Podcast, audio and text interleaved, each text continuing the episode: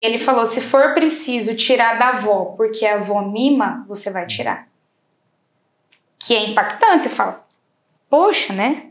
Avó. Uhum. Mas também é o meu filho, eu quero que ele se desenvolva. Né? Até os dois anos ali é primordial os pais ficarem atentos a isso.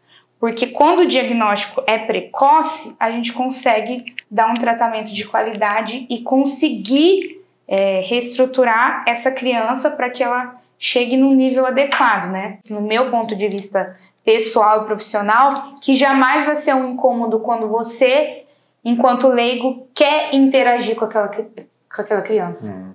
Entendeu? Então, no meu ponto de vista, nunca vai ser um incômodo. Né? Eu acho que devemos, todos nós, ter essa sensibilidade de tirar um pouquinho do seu tempo para tentar mostrar para essa criança que você está ali no mundo.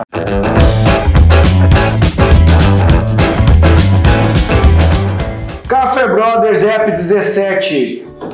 Boa noite, Thiago Camoso. Tudo bem? Boa noite, deixa Como vai? Seja muito bem-vindo, Álvaro Lanza. Estamos aqui, como sempre, né? Como sempre, joia, cara.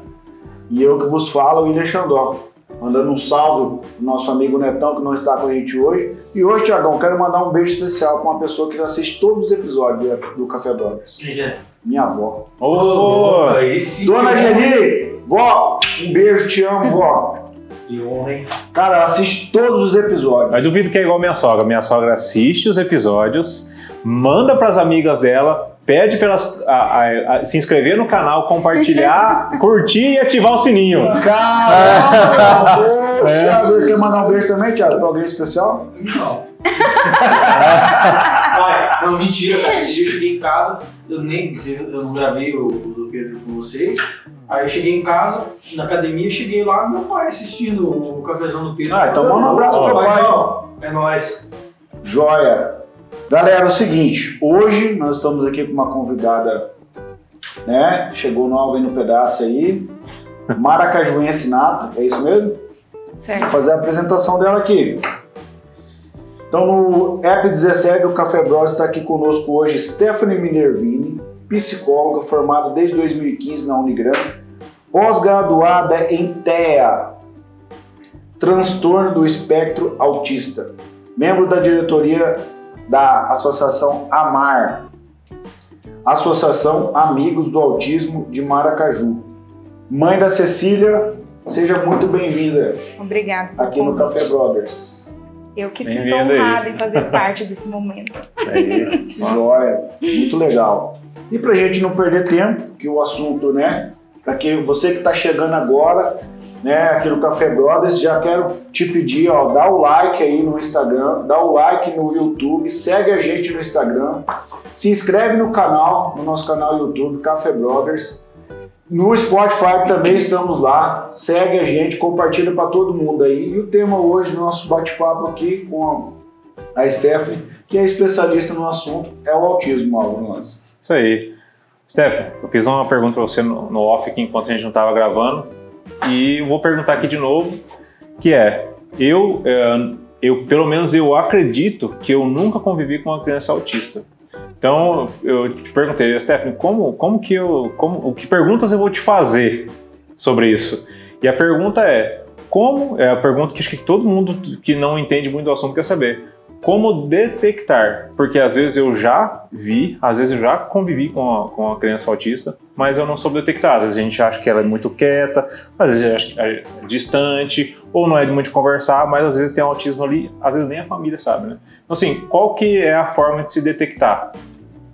Então, é, é só o comportamento.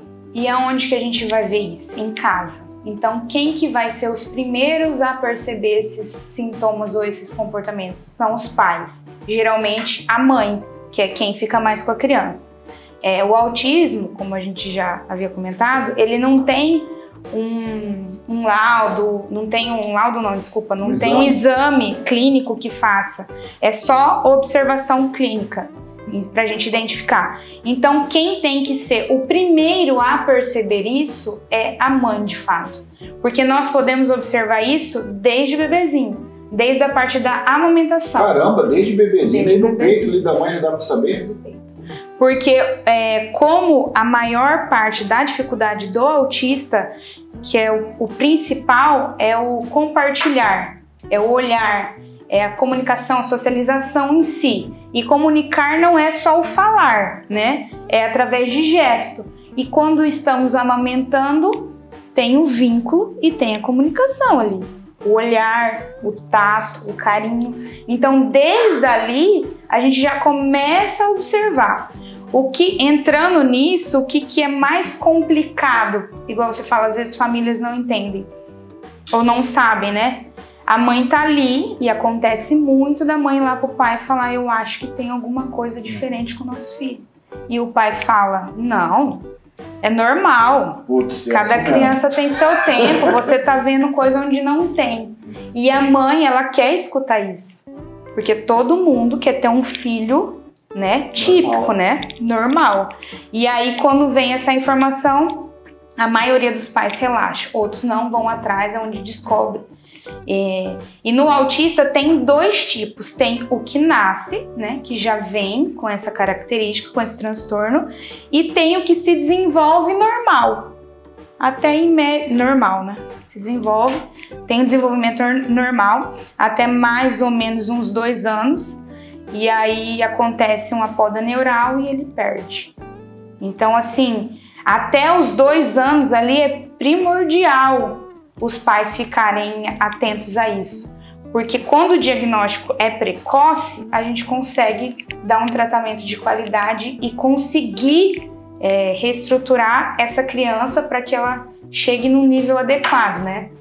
Porque entra N tratamentos aí. Agora, quando o diagnóstico é tardio, é mais difícil fazer isso. Acontece, não é impossível, só que é mais difícil por conta dessas podas neurais que vêm, né? Essa poda neural que você fala, ela é um trauma? A poda neural todos nós temos, certo? Todos nós temos podas neurais. É, o que que acontece? Em todos, todas as crianças têm a neuroplasticidade. Então, se acontece essa poda e a gente corre atrás, porque ali até dois anos é a formação, né? A divisão. Então, assim, Aconteceu a, a poda numa criança típica, às vezes o pai associa, tomou vacina, nasceu irmãozinho, é, sei lá, a mãe viajou e a criança ficou meia. Aconteceu sutil, mas a criança deu conta, porque ela era típica e deu conta de sair disso. Quando é o autista, acontece essa poda e se não tem estímulo, ela não consegue voltar. Entende? Ela não consegue, ela precisa de muito mais estímulo para reorganizar tudo isso que ela perdeu. E se o pai e a mãe não tivessem orientação, não ficar atento, passa batido. Passa batido. E aí o, é, o que dói muito no meu coração é escutar isso que é quase que Sempre. 100%. Toda criança tem seu tempo. Ele tem o tempo dele. Você também era assim, o pai também era assim, a mãe. Não, gente. Ou não o é tio, toda- ou o tio, busca- ou meu avô, minha avó, meu, vizinho. minha vizinha falou que isso. Cada criança é única, certo? Cada criança é única, cada criança tem seu tempo, mas esse tempo tem o mínimo e tem o máximo para que isso aconteça. Com um aninho, a criança tem que estar pelo menos é, falando uma palavra que seja, e uma palavra com função. Mamãe com função de comunicação. Papai, água, dá. Não por repetitividade. Não por, porque ela pode repetir, que é o que a gente chama de ecolalia, mas sem ter função comunicativa. Tá lá no castia e começa a chamar a mamãe. Como se. Então, assim, até dois anos a criança precisa estar falando duas palavras. Dá água, vem, mamãe, é, aqui, bola, bola azul. Ela tem que estar falando. Se a criança não está falando, ela está com um atraso. Indiferente de ter autismo ou ter outra coisa, se uma criança está com qualquer atraso, sem a gente colocar rótulo nenhum, a gente tem que correr atrás para organizar isso, né? Para correr atrás do prejuízo. É, igual, vou um exemplo que não entra aqui, mas a Cecília, eu, né, mãe, achando que ela não tava na, tava devia andar. Calma, fui lá atrás, fui atrás de uma filha, por que, que eu não vou? Vou ser negligente com a minha própria filha? Né? Então, assim, crianças que não falam até dois anos, não é porque, gente, a Steph tá procurando, mas vai no fono, vai no fono. Às vezes é, é algo assim, é falta de estímulo, não é um, um, um transtorno, uma, um atraso de fala significativo. É só um estímulo que a gente tem que ir atrás. É assim, ó, eu tenho só filha mulher, né? Eu não tenho menino na minha família. Mas uma característica que eu percebi é que as meninas, na fala, elas desenvolvem muito mais rápido que os meninos. Porque, tipo assim, as meninas, levar minhas filhas na igreja, aí, tipo assim, a Lorena, a Isadora, dois aninhos, perguntava o nome do gurizinho do lado, ela fala o nome dele e o nome dela, e o gurizinho tá lá, uh, não fala. É normal o menino desenvolver a fala mais tardia do que a menina? Não é regra, ou é regra? Não é regra. Não é regra, mas o autismo em meninas costuma ser, não é regra, mais grave. Nas quando meninas. vem nas meninas. Né? É, Esqueci a palavra. Mas a maior parte é homens, mas quando vem na menina é mais grave. Isso aí já foi identificado que é algum gene do pai ou da mãe? Tipo não assim, tem, não Igual tem aquela, aquela neura que, tipo assim, os pais são primos. Não, não tem, não tem causa ainda. Ligação genética? Era a pergunta que eu ia fazer se, se era uma. se existia já uma causa é, trazendo para a genética ou se era um desenvolvimento do meio. né? Não ainda tem- não, não se sabe. não sabemos de onde vem. Ainda é algo que ninguém. Se Ok. se nasce Só ou tem. se é comportamental. É, tem os dois tipos. Igual É, É, ela na- a criança com autismo nasce, mas não tem a causa disso, entendeu? Ainda não tem como não tem cura, que muitos vendem a cura do autismo. O autismo não tem cura. Uma vez, uma vez autista, ele vai ser sempre autista. O que tem é tratamentos de qualidade que faça com esses sintomas e, e características diminua ou se iguale, né? Mas não tem uma cura para Uma isso. vez identificado, por exemplo, uma- um pai e uma mãe identificou uma criança lá, dois anos, que seria o time que você disse aí, para definir, né? Fala, tal, tá atrasado. Uma vez identificado, quais são os tipos de tratamentos a partir desse start? Então, primeiro, esses pais estão de parabéns. É? É, porque por mais que falando assim parece simples, não é. Não é por conta desse luto, dessa frustração que tem mesmo que é real e que assim em clínica a gente vê as pessoas vão lá, vão atrás, me procuram e quando é falado daquela frustração. Então, primeiro é parabéns. Identificou, ele tem autismo, correr atrás do tempo perdido. É estímulo, muito estímulo. É, e uma da- das terapias de com comprovação científica é o ABA, a teoria que eu atuo, que é comportamental, análise do comportamento aplicado.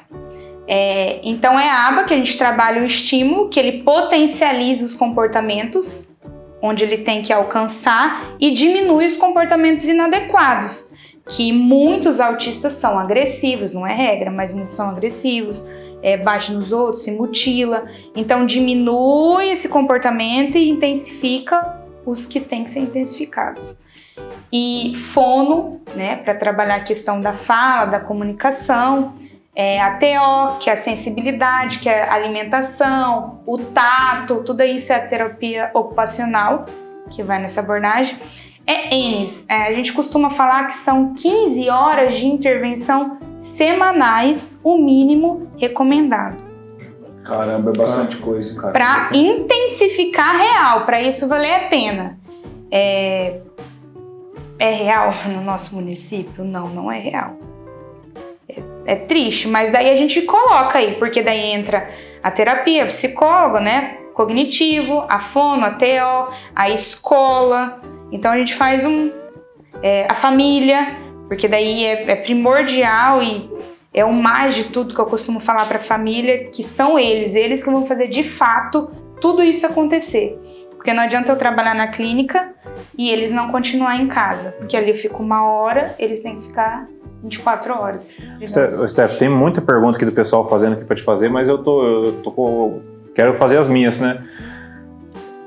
Os pais depois de dia- diagnosticado, ó, tem, vamos tratar, tal. Como eles têm que viver de uma maneira diferente dali para lá, como se fosse um, uma criança que não fosse uma criança típica, igual você falou, é, tipo assim, como se estivesse tudo bem, ou não, realmente todo mundo, a família toda tem que mudar o estilo de vida por conta da criança. Porque, não, não, é, tem, mas tá, tá tratando lá e vai tratar e, e, e, vida que segue. Ou não, realmente tem que ter um modelo de família para tanto a curto, médio e longo prazo. Uau, você arregaçou, né? É. é porque entra duas questões diferentes aí. Eu já escutei de uma mãe que foi impactante para mim, porque um dos médicos mais que é referência em autismo é o Dr. Carlos Gadia. Mas no estado ou no Brasil? No mundo. No mundo. É, ele é brasileiro, ele é daqui do sul, mas ele mora, se eu não me engano, em Miami. E eu tenho uma, uma paciente que a mãe vai para lá e trata com ele. E uma vez ah, ela trouxe. Desculpa, aqui de Maracaju. Aqui de Maracaju. E uma vez ela me trouxe uma frase não vou lembrar certo, né? Depois ela me corrija. Que ele falou: se for preciso tirar da avó porque a avó mima, você vai tirar. Que é impactante, você fala, poxa, né? Avó. Mas também é o meu filho, eu quero que ele se desenvolva. Né? Porque às vezes a gente fala é muito rude e o aba tem essa coisa de ser mais, né? Mas é que às vezes aquela hora ali precisou. É, depois de cinco anos de tratamento com essa criança, hoje ela passa como uma típica. Quem não sabe que ela não é autista, nem vai saber se não for falado. Mas ninguém sabe que essa família ficou horas ali. Que ela fazia, fizemos três horas só comigo de intervenção diária. Imagina, de segunda a sexta eu era praticamente da família três horas por dia, fora fono, fora TO, fora escola, entendeu? Naquele momento precisou. Precisou que a família se organizasse inteirinha, precisou que mudasse os hábitos daquela casa. Porque assim, é, o que chega o, o que chega na clínica para mim, ele não fala. É, é, o número um. Ou ele fala cinco palavras, ou ele fala pouco. Não, é a fala, né? Então tá, então vamos lá, comunicação. Como que a gente começa se comunicando? Apontando. Às vezes a criança, a mãe quer a fala, mas a criança não sabe nem mostrar carro para passear. Ela não tem essa comunicação. Mesmo que queira. Mesmo que queira. Tá chorando lá, tá lá na cozinha, mas não, não sabe mostrar o que quer. Então o que, que a gente. Ah, ele faz tudo. Mas como que é? Como que ele toma água? Ah, ele abre a geladeira e pega ele tá na zona de conforto dele. Por que, que eu vou falar se eu sei lá abrir a geladeira e pegar a garrafinha d'água? Não tem por que eu falar. Vai ter que mudar, vai ter que mudar. Mãe, sobe tudo. Sobe água, sobe comida, sobe doce, sobe tudo. Nossa, essa psicóloga é louca. Não, eu quero que seu filho tenha estímulo. Ele precisa pedir, ele precisa lutar, ele precisa buscar isso, né? Então, assim, é é o reforço, ele buscar, ele lutar e ele conseguir ganhar depois o, o desejado, no caso. Mas é um esforço da família. E eu imagino, não tenho, é, não convivo né, dentro da minha casa, na minha família próxima com crianças autistas, porém eu sei a realidade dos pais. Não é fácil. Admiro, admiro mesmo, tiro o chapéu. Quantas mães choraram ali, você chora junto, porque não é fácil só que é necessário, porque eu sempre costumo dizer assim: hoje você está aqui, você pode fazer pelo seu filho e amanhã você morre, quem vai fazer? Hum. Né? Às vezes a gente fala assim: pai, não, pai, não. Só eu, só. Eu faço filho por tudo no caso. É. É, ah, mas eu trabalho é. muito, eu não tenho tempo de ficar. Tá bom. Mas se você quer pai ou é mãe, você não tira 15 minutos de qualidade, não é isso daqui não. Uhum. Não é o tereré do lado e deixar eles andar de bicicleta. Isso não é qualidade. É 10, 15 minutos, meia hora de qualidade. Você e ele olhando no olho ali pro seu filho. Quem sou eu?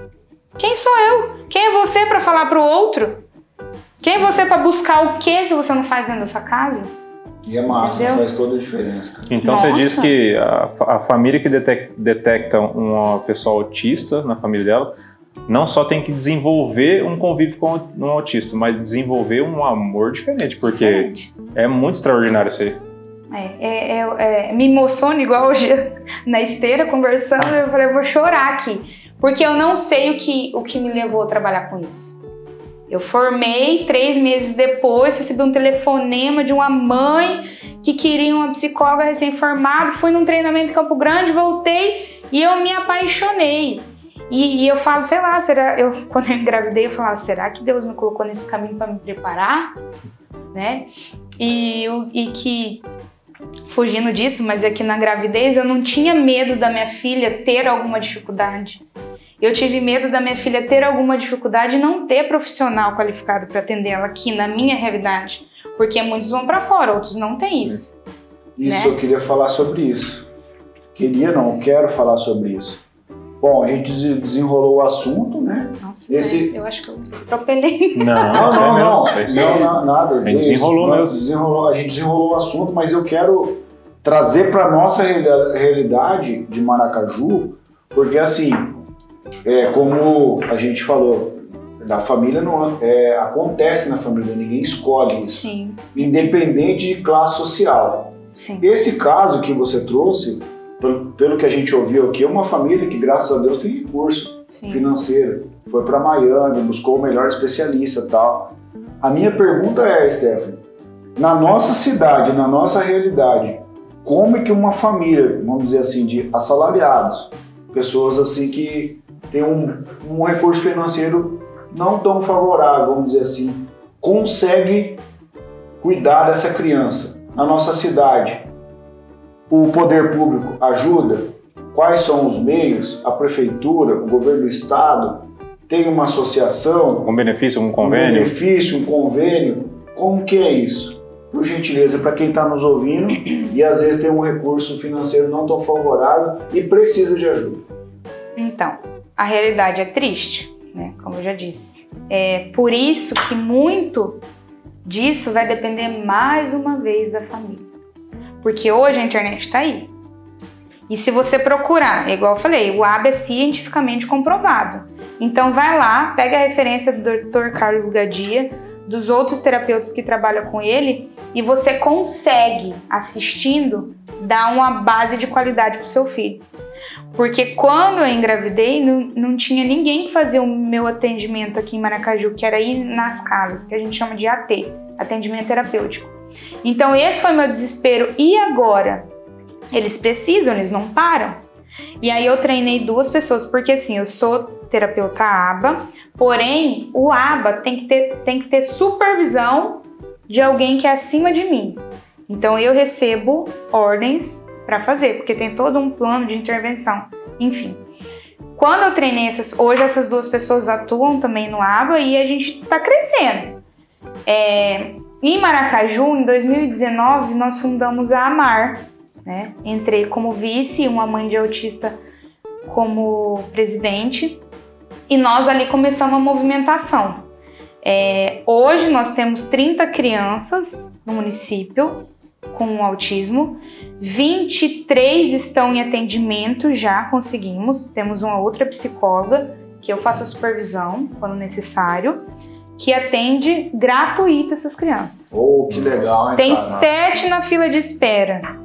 Mas isso para nós, nós ficamos dois anos. Agora a Tiane, né, pegou, porque foi 2 de abril de 2019, pegou a presidência e, e é ela que está esse ano. Só uma pergunta. Pode. Desculpa te interromper. Essa fila de espera, ela, ela, ela existe porque não tem recurso ou porque não tem pessoas para ajudar no atendimento? Não tem pessoas para Não tem atender. pessoas.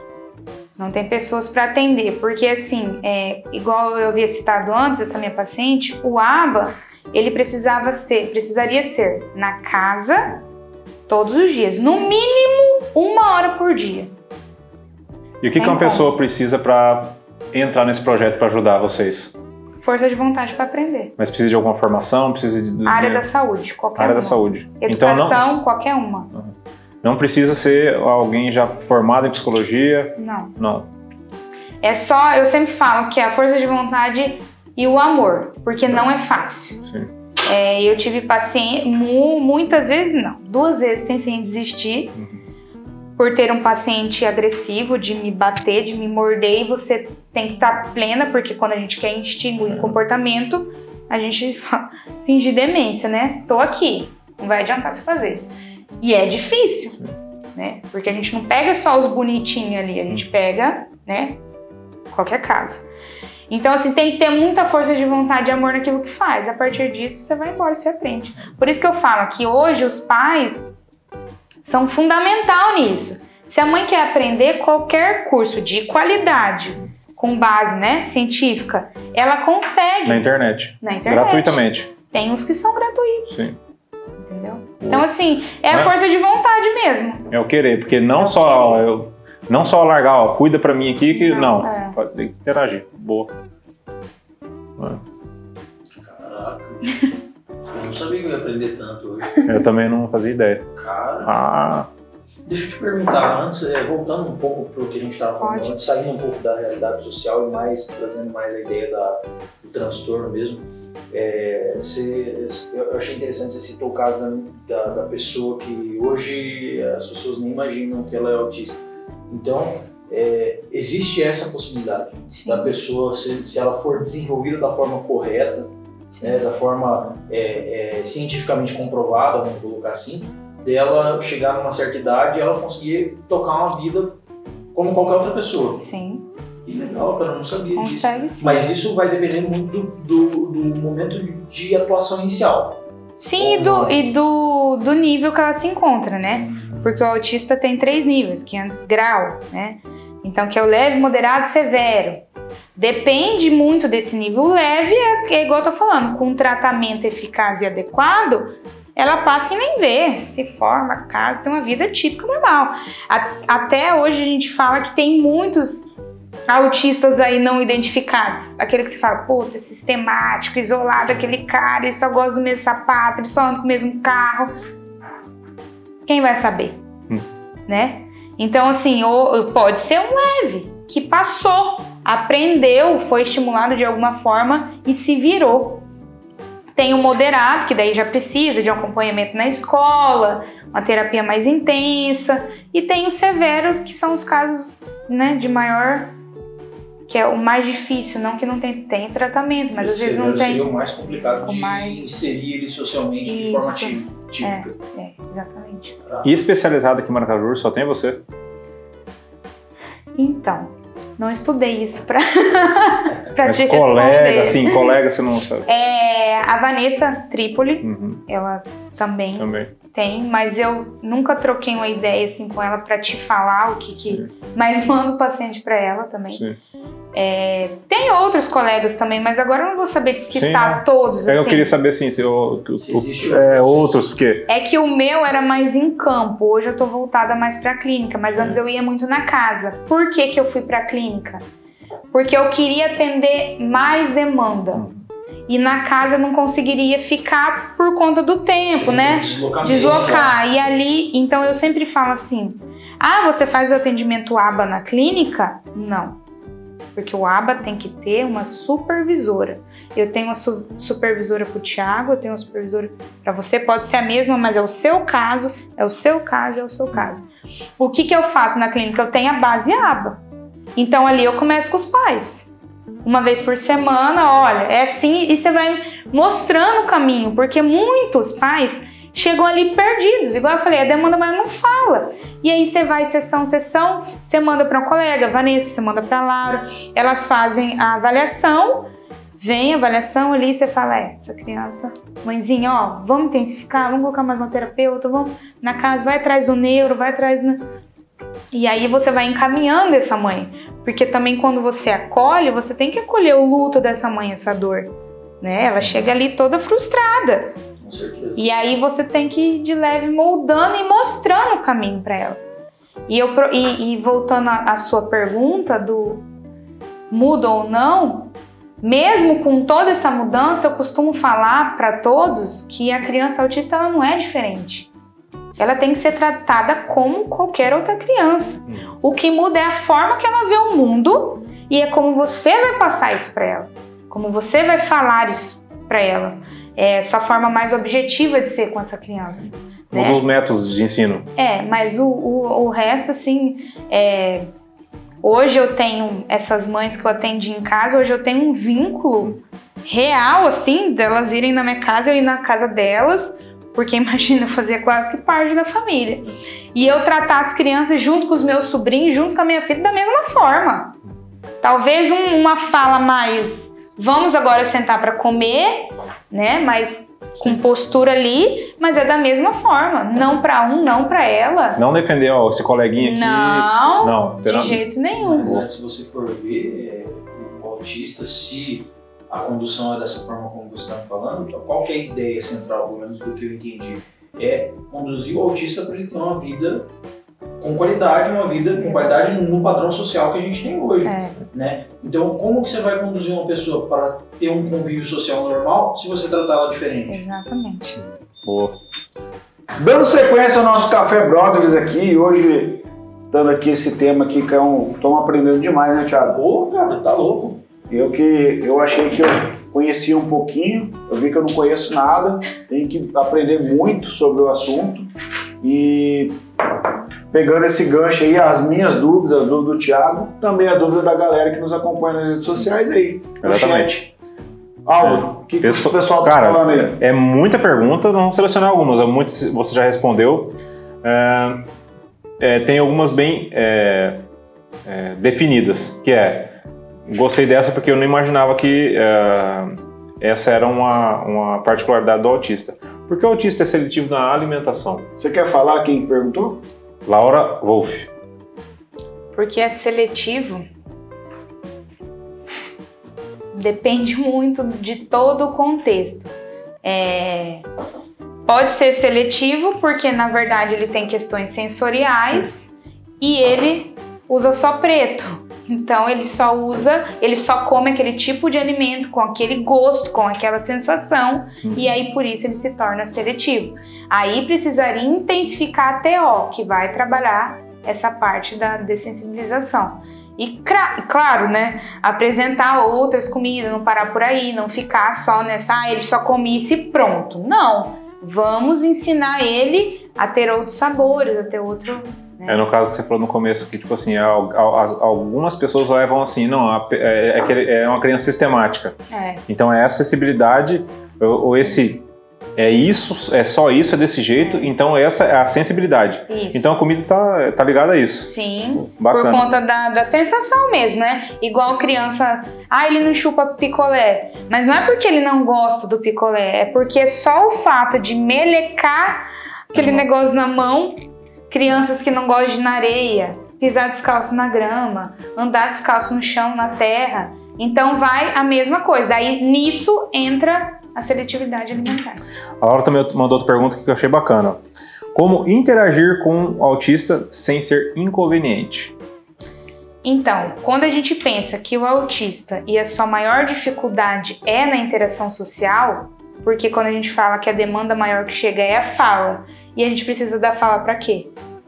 Se comunicar. Uhum. Então, qual que é a maior dificuldade de um autista? É a interação social.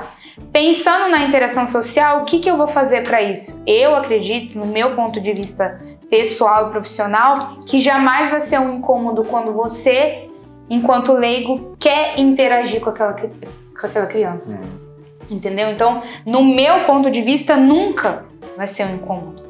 Né? Eu acho que devemos, todos nós, ter essa sensibilidade de tirar um pouquinho do seu tempo para tentar mostrar para essa criança que você está ali no mundo. Ah, é isso que eu ia perguntar agora, para entender o mundo. Entendeu? Se bem que você não vai conseguir em um minuto, não, mas, mas se você se esforçar e querer, porque você, porque a gente sempre costuma falar que a gente tem que ter motivar a criança, né? Então você fala assim, igual vocês falaram pra mim, vem no Café Brothers, a gente vai te dar mil reais no final, não? tipo, você... fica não, a dica. não era isso. Eu duplamente enganado. É, mas... Fala que você quer pagar pra nós. É... Eu tô esperando. E agora? Eu investir na infra. Nesse caso, é um motivador. Então, como chegar numa criança que tá lá isolada? Leva alguma coisa, leva um pirulito, leva uma bala. Mãe, o que, que ela gosta? O que, que ele gosta? O que, que ele gosta de brincar? Porque se você tá com interesse de chegar, você vai pesquisar. E mais ainda, né? o que, que ele não gosta. O que ele não. Isso é importante também. Ah, ele gosta de garrafinha d'água. Olha, olha o que, que eu tenho aqui. Vem brincar comigo? Cara, você ganhar um olhar daquela criança, uma passada de olho, eu chegar perto de você, Pode ser que ele goste da garrafa de água e não goste de água, da água em si? Sim. Barulho. De molhar? Sensação. É Tem mais aí, ó. Tem muito. O nosso brother Neto, que não pôde estar aqui com a gente hoje. Mas ele veio EAD, mano. Ele veio no EAD. Ei, essa gurizada, essa gurizada do Café Brothers não tá mole não, né? Não, mas o, o pai de todos ensinou. E ele, e, ele como, e ele, como sempre, mandou, cara, pra mim, pergunta mais show de bola aqui. Eu nunca imaginaria essa pergunta aqui. Pergunta como jamais vistas. Jamais vistas. Como deveria ser um modelo ideal de escola inclusiva para o autismo? Passo. Passo. é, eu acredito que, mais uma vez, na minha opinião, profissional e pessoal, que o mais ideal é a escola preparada. Né? Então você não precisa ser você precisa ser, sim, a referência, você precisa estudar, você precisa, enquanto diretores, enquanto coordenadores, enquanto professor, se especificar sobre aquilo para atender o seu aluno. Então, assim, é uma escola típica, porque tem que ser inserido, tem que ter inclusão, mas não é só depositar aquele aluno naquela sala, é você, como professor, fazer por onde chegar nesse aluno, saber buscar isso nele. Porque é fácil você colocar ele lá dentro da escola, ele é quietinho, ótimo, fica lá. Uhum. Tô aqui com os outros. Não.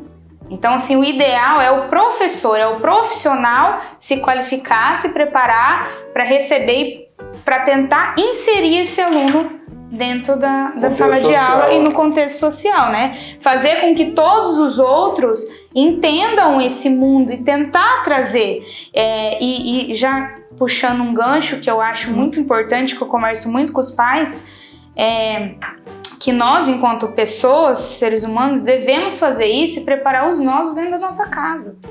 Porque, igual eu falo, cinco anos trabalhando com isso, todos os meus sobrinhos sabem o que, que é isso. Meus sobrinhos têm contatos com todos os, os meus pacientes e tratam como crianças típicas que são, né? Então, assim, prepara o seu filho porque se você preparar o seu filho dentro da sua casa, sua sobrinha, seu primo, se você preparar as suas crianças dentro da sua casa, eu tenho certeza que a hora que essa criança estiver dentro da sala de aula com um colega autista, ela vai fazer diferente. Entende? Então, assim, eu tenho um sobrinho que até semana passada o olho de madrinha encheu de água porque a terapeuta de um paciente meu falou: passei por um sobrinho seu no corredor da escola. E ele falou: Oi, Fulaninho, lembra de mim? Eu sou o Matheus, sobrinho da Stephanie. Cara, enquanto passa um monte de outras crianças que não tá nem olhando. Entendeu? Então, assim, é preparar os seus. É preparar a gente enquanto família, os nossos. É a escola se preparar para receber. É cada pai se responsabilizar, se responsabilizar pelo seu filho e preparar que não existe né, o preto no branco que tenha. Você, você, não, não, é, na pergunta aqui, mas você falou no começo de você ensinar como a, a, criança se expressar. Eu quero água, eu quero, tô com fome, eu quero sair, eu quero passear. Mas na questão sentimental, porque pelo que eu percebi, o autista ele tem dificuldade de se expressar sentimentalmente. Como, tem como ensinar isso para o autista? Tem. Como? É, é difícil, mas não é, é, impossível. Mas tem a teoria da mente, tem uma... porque assim, aí a gente precisa de vários pré-requisitos para chegar nesse ponto. Uhum.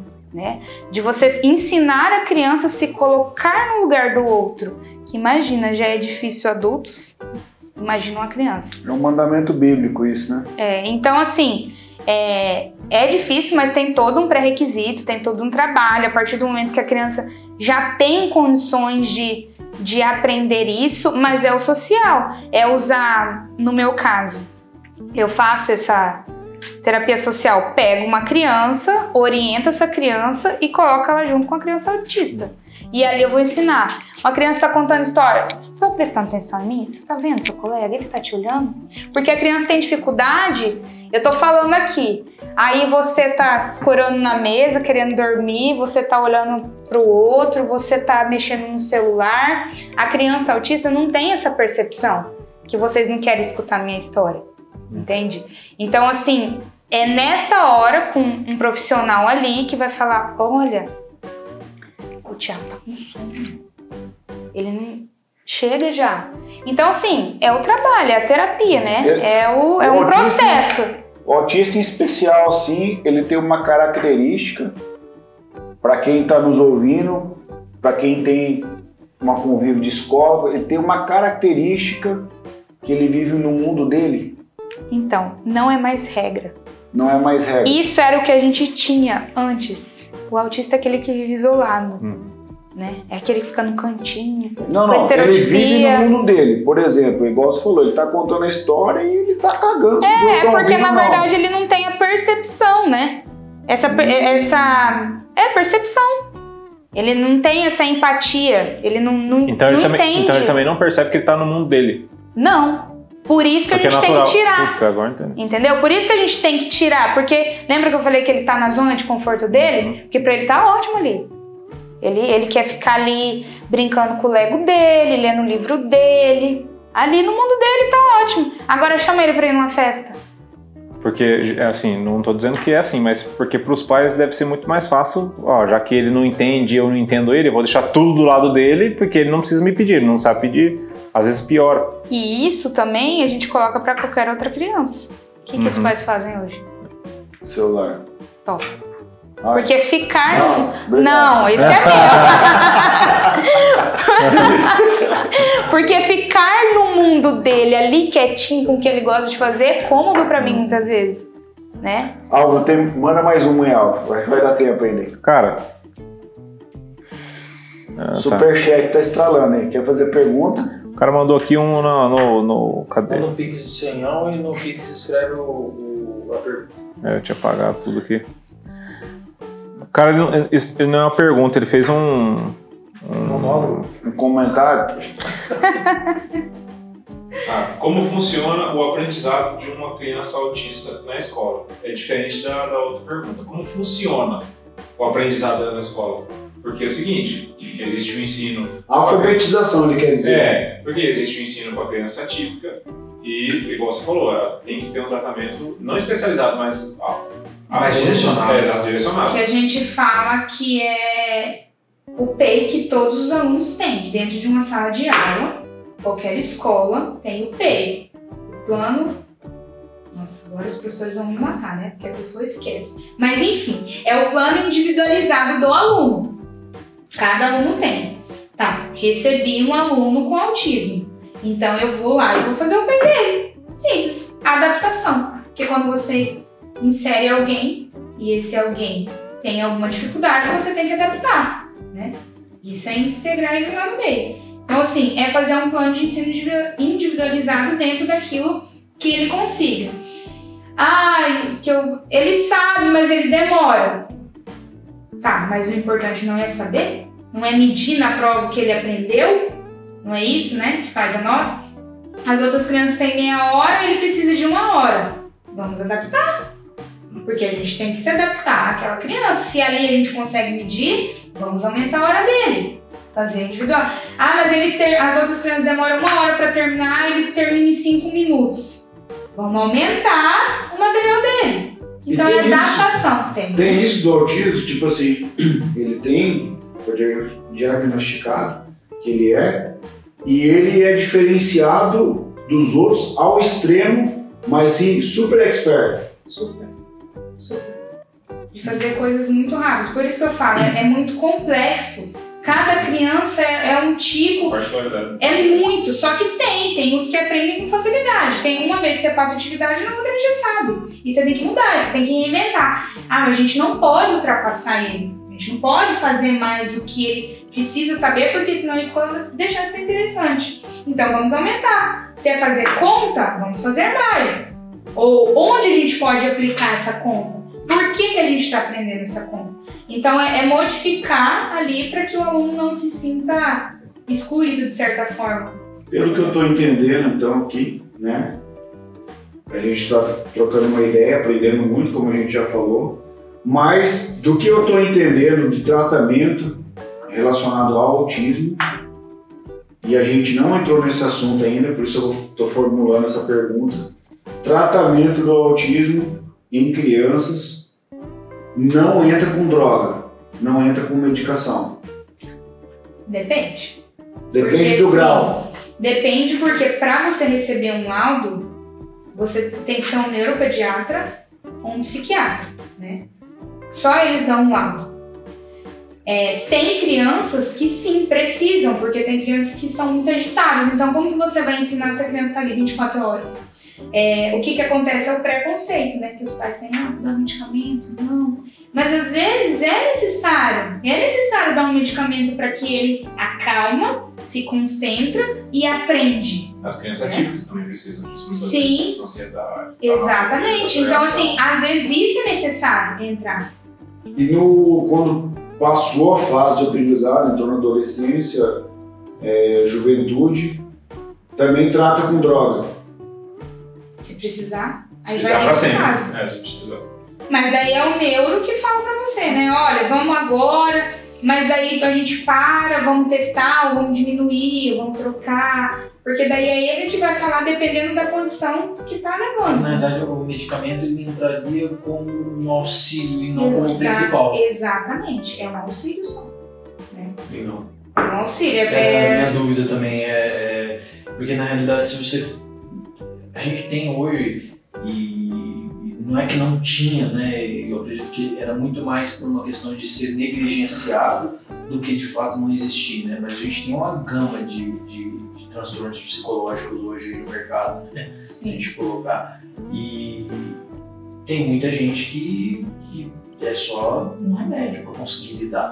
Não consegue lidar sozinha. Tem muita gente que lida sozinha, mas aí traz justamente o que a gente está trazendo aqui, que é a particularidade. Tem gente que tem ansiedade e leva numa boa, o cara vai, sai para fora, fuma um cigarro, Vai respira treinar. fundo, vai, vai para uma academia e lida com isso. Agora tem gente que fuma, que vai na academia, que faz tudo isso aí e ainda Não continua consegue. ansioso, tem que ter mais. Exatamente. Então é muito, muito particular, interessante, cara. Interessante. Eu É. não fazia ideia de que, na realidade, vou pôr bem entre aspas, porque foi o que eu entendi, o tratamento pro autismo nada mais é do que fazer ele viver tipicamente com todo mundo. Comportamental. É. É o comportamento. Legal, cara, não fazia ideia. Porque na realidade a gente vê, é, é, e a gente, quando eu falo a gente, eu falo eu, né? É um movimento muito forte, na realidade, no oposto. Eu vejo. De moldar a sociedade para colocar o autista e não moldar o autista para colocar ele na sociedade.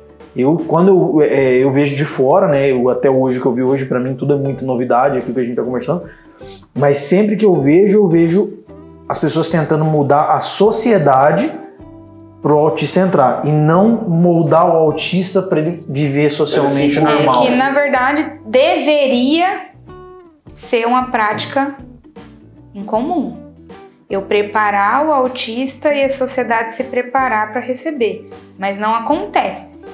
Não acontece. Por isso que quando eu falo que é importante é, essa sensibilização do- da, da população, do mundo inteiro, é de educar os meus dentro da minha casa para receber, porque se não começar de mim, né?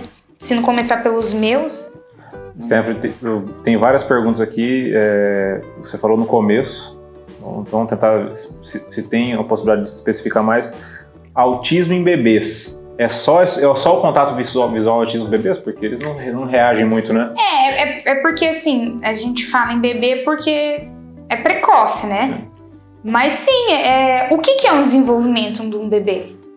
É a comunicação, né? O gesto, o visual. Então é tudo apontar, é o. A gente costuma falar muito assim. Que a gente brinca com o bebê, Hum. racha o bico. Aí ele é sério, ele não sorri. Espera aí. Vamos observar isso. Começa a observar mais. Aquele bebê sério, aquele bebê que não acha graça de nada, A mãe chegar perto, o cheiro da mãe ele não sente. não sente. Outra característica é isso. É, os bebês com uma certa idade, eles já identificam o pai. Se o pai passa, olha. Se a mãe passa, olha. Tom não quer ir pro voz. tio, porque esse tio eu nunca vi. É, geralmente não é regra, mas quando se tem o autismo, ele vai com qualquer um. Porque ele tá apático ali. Entendeu? Ele não tem essa Não expressa sentimento. Essa, essa interação. É, eu não tenho medo do perigo, aquele bebê começou a andar e lap, sabe? É, as brincadeirinhas que a gente faz, o achou, cadê? todos esses pré-requisitos, assim, de que o bebê é nato, isso dele, se você vê alguma. Tá pouco se lixando. Se você vê alguma falha, já tem que ficar. Stephanie, eu quero fazer uma pergunta, cara. Essa pergunta é uma pergunta mais intrínseca, vamos dizer assim, mais pro lado pessoal da Stephanie. Eu choro. Não, é o seguinte, porque. Nós trouxemos nessa. Veja bem, você pelo que a gente notou aqui hoje, acho que é unânime, você é uma pessoa que se doou muito profissionalmente. É, em algum momento da sua vida pessoal, você se doou tanto que a sua vida pessoal ficou de lado? Você, puxa, eu estou resolvendo tanto problema de todo mundo e a minha vida está ficando de lado, eu vou largar a mão disso aqui. Chegou esse time? Porque assim, todos nós somos profissionais em alguma área Thiago, profissional na área dele, Torada, Álvaro, todos nós temos na nossa vida. Mas a nossa vida não lida diretamente como você se doou, que nós estamos vendo aqui. E eu vejo que, tipo assim, eu, William Xandó, eu entro nas coisas, entro de cabeça dentro do, do lugar. E eu tenho uma pessoa especial, que é a Aline, um beijo, amor. Ela me ajuda, ela me regula em algumas coisas para, né, ó, tira o pé um pouquinho. Dentro da sua vida, teve um momento, puxa, eu preciso separar o profissional do pessoal porque é, o meu pessoal tá, eu tô resolvendo problemas de todo mundo e a minha vida tá ficando para trás. O psicólogo, ele é difícil isso, esse momento? Aconteceu isso para você? Conta um pouquinho. Se você pode responder para mim. O divisor disso para mim bem claro é quando Cecília nasceu. Porque eu trabalhei até 20 dias antes de ganhar Cecília. E trabalhava até 8, 8 e meia da noite. E aí, quando ela nasceu, eu falei: não, agora eu vou deixar o filho dos outros e cuidar da minha, porque agora ela precisa de mim. Esse foi o ponto que eu parei. E hoje eu sempre falo que é só horário comercial, mas daí tem uma mãezinha que vai lá, mas vai, vamos ajudar. Mas hoje é mais fácil para mim, porque eu sei que quando eu estou com a minha filha, eu dou o tempo de qualidade que ela precisa. Por isso é fácil. É fácil porque eu tenho minha mãe, vou mandar um beijo para minha mãe agora. Hum. Porque desde sempre ela me apoiou muito, desde quando eu comecei até hoje, mãe, tem muita procura. Vai que eu fico com ela. Então, até hoje quem cuida da minha filha é minha mãe. E isso me deixa completamente tranquila e aliviada para ir trabalhar, porque né, não é os casos que muitas vezes a gente largar o filho chorando para ter que ir. Então isso assim, depois que a Cecília nasceu foi um divisor. Agora eu tô voltando. Às vezes vem uma mãezinha que tá ali, descobriu agora o diagnóstico. Você vê que ela precisa, você pega uma hora, horário do almoço, horário até mais tarde um pouquinho, porque você vê, você, né? Tem sentimentos também. Você fala, eu tô aqui para isso, né? Vamos ajudar. Mas o divisor foi ter a Cecília. Eu trabalhava enlouquecidamente. A partir do momento que eu engravidei, eu falei agora que eu ganhei, na verdade, né? Falei agora eu vou dar um tempo. É celular.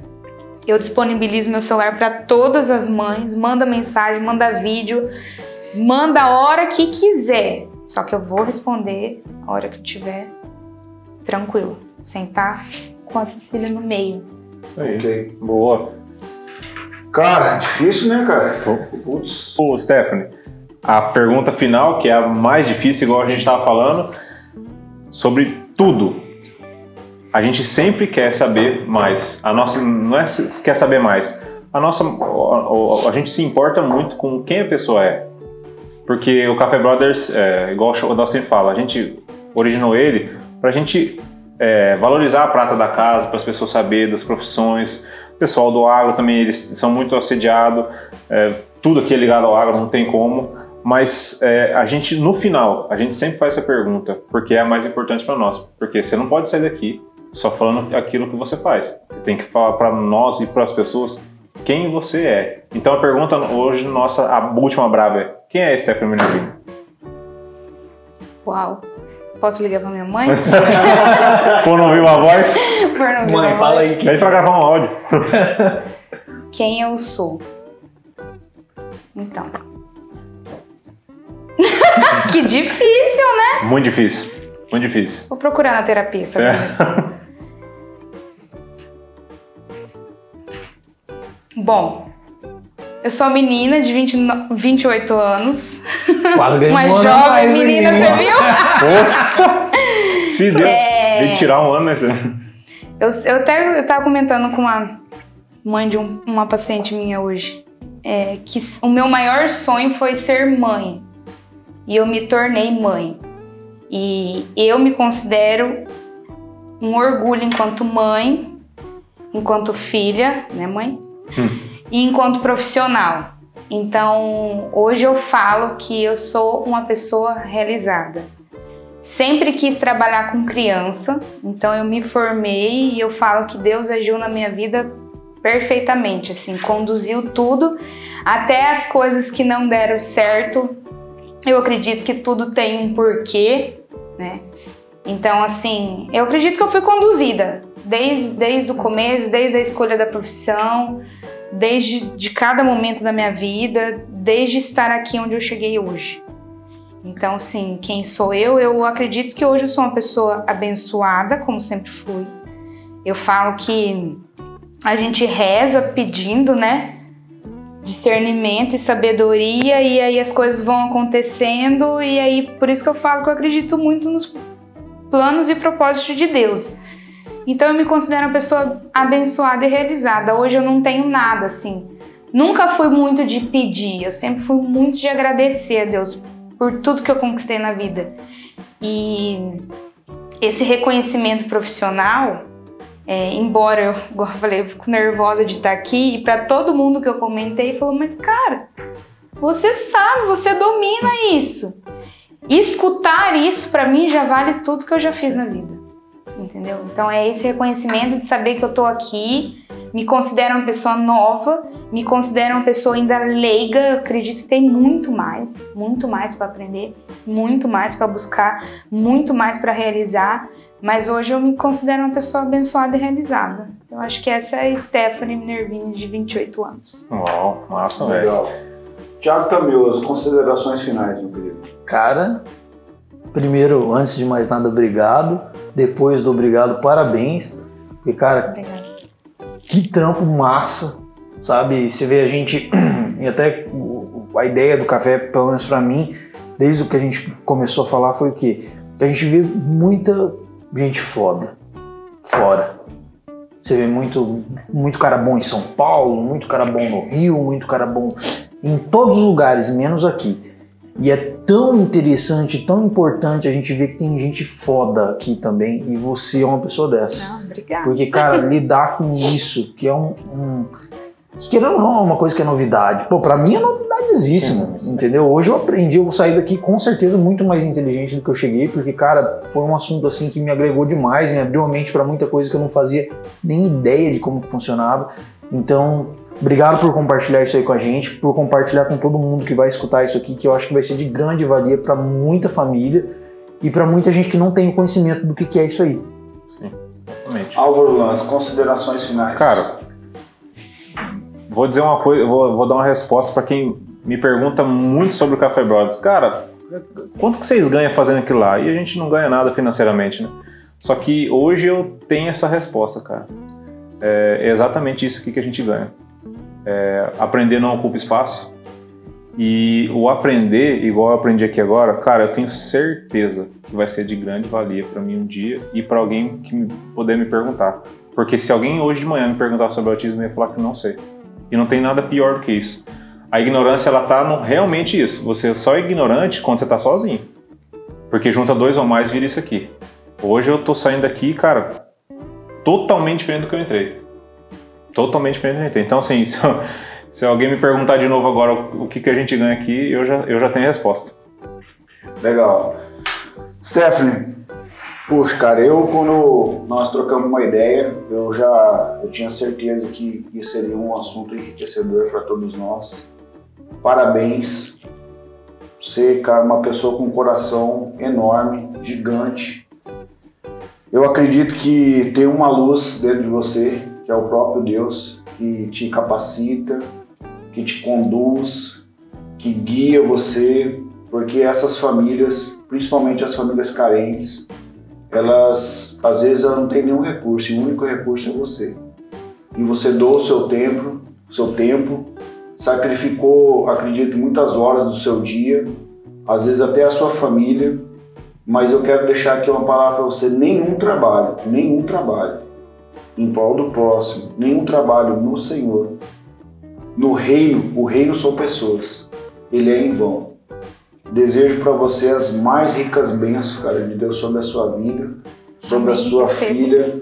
Não tem nada que nós aqui podemos te dar e te oferecer para você que possa te recompensar o que você faz e o que você já fez pelas pessoas. Eu acho que ela merece uma salva de é, palmas. Com certeza. Já bem dado, hein, velho? Bem dado. Ai, gente, que é. isso.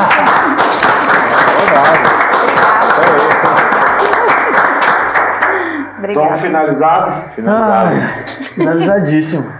Se você quer compartilhar isso para que muitas e muitas pessoas saibam mais sobre o autismo, segue o Café Brothers no YouTube, ativa as notificações, ativa o sininho lá, segue a gente no Instagram, Spotify e agora no Facebook. Exatamente.